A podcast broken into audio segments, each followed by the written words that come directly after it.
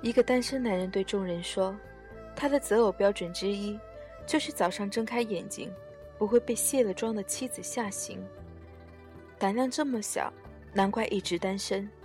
和亲密关系里最狰狞的可能性比起来，一张睡眼朦胧的素颜脸，算是十分亲切可爱的了。尽管情感专家一直教育我们。”在一段稳定的恋爱或婚姻关系中，也要时刻保持经营的心态，展现自己最好的一面。但是，最亲密总是意味着买一送一的规则。你享有了这个人最好的，同时也要面对他最坏的，否则怎么叫最亲密呢？朋友不算是最亲密的角色。因为有着恰当的距离，我们在朋友面前常常是温情有礼、情绪稳定的，但在爱情里就不一样了。一个最甜蜜的人会在瞬间变成一头面目最扭曲的咆哮怪兽。问世间情为何物，就是这般的冰火混合体，这般的矛盾与迷茫。有一次和几个闺蜜聊天，我们的话题是和她最惨烈的一次吵架。从这个话题就可以看出，这是一个骨灰级的闺蜜团体。因为一般级别的闺蜜大多也就分享一下老公带我去哪儿旅游，情人节男朋友送了我什么这样的炫耀帖。于是。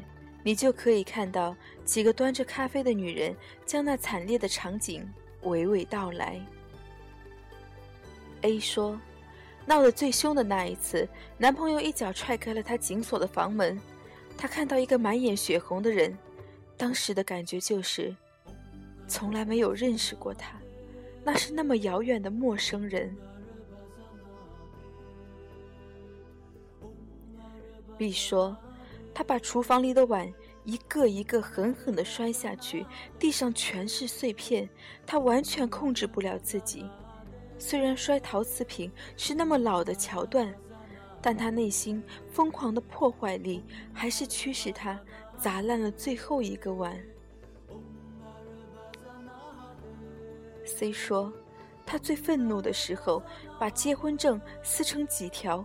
看着对方同样愤怒的表情，有一种变态的报复感。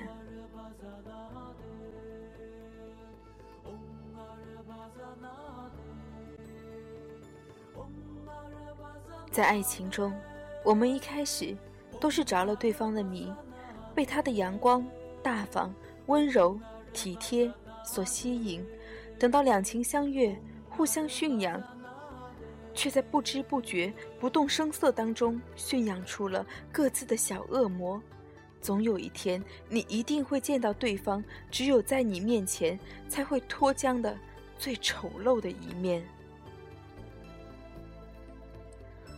我刚毕业的那一年，在一栋公寓里租了一间小单间，在走廊的尽头。有一次回家，我经过长长的走廊上的其中一个房间。他的大门敞开，满屋狼藉，像刚刚刮过一次龙卷风。里面坐着一个披头散发的女人，一脸泪痕，妆容衰败，神情凶狠，望着一个男人。怨恨与绝望的气息从那个房屋里悠悠地散出来，让人不寒而栗。我当时就在心里说：“天哪！”我要是有一天变成他这个样子，就再也没有脸面让男人继续爱我下去了。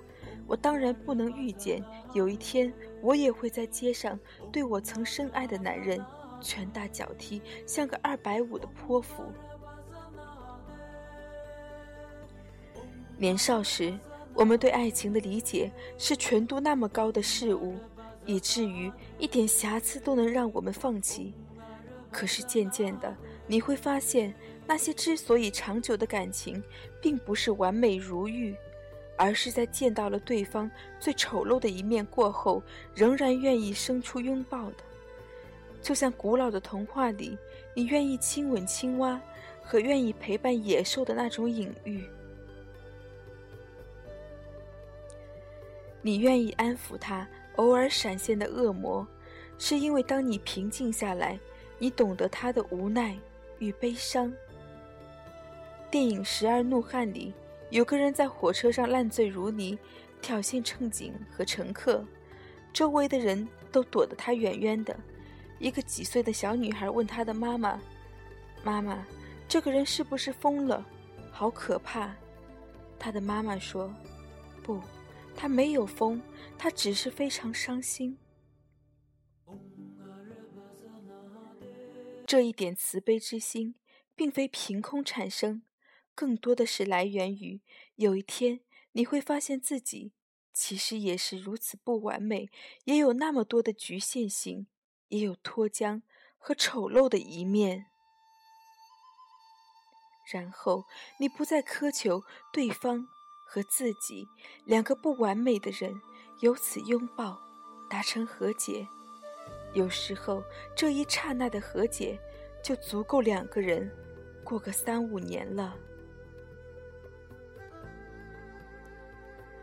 性感女神梦露说：“如果你不能应付我最差的一面，那么你也不值得拥有我最好的一面。”这句话。也适用于任何一段亲密关系。要将爱情进行到底的人，千万不能有一颗玻璃心。爱情这玩意儿，胆小者勿近。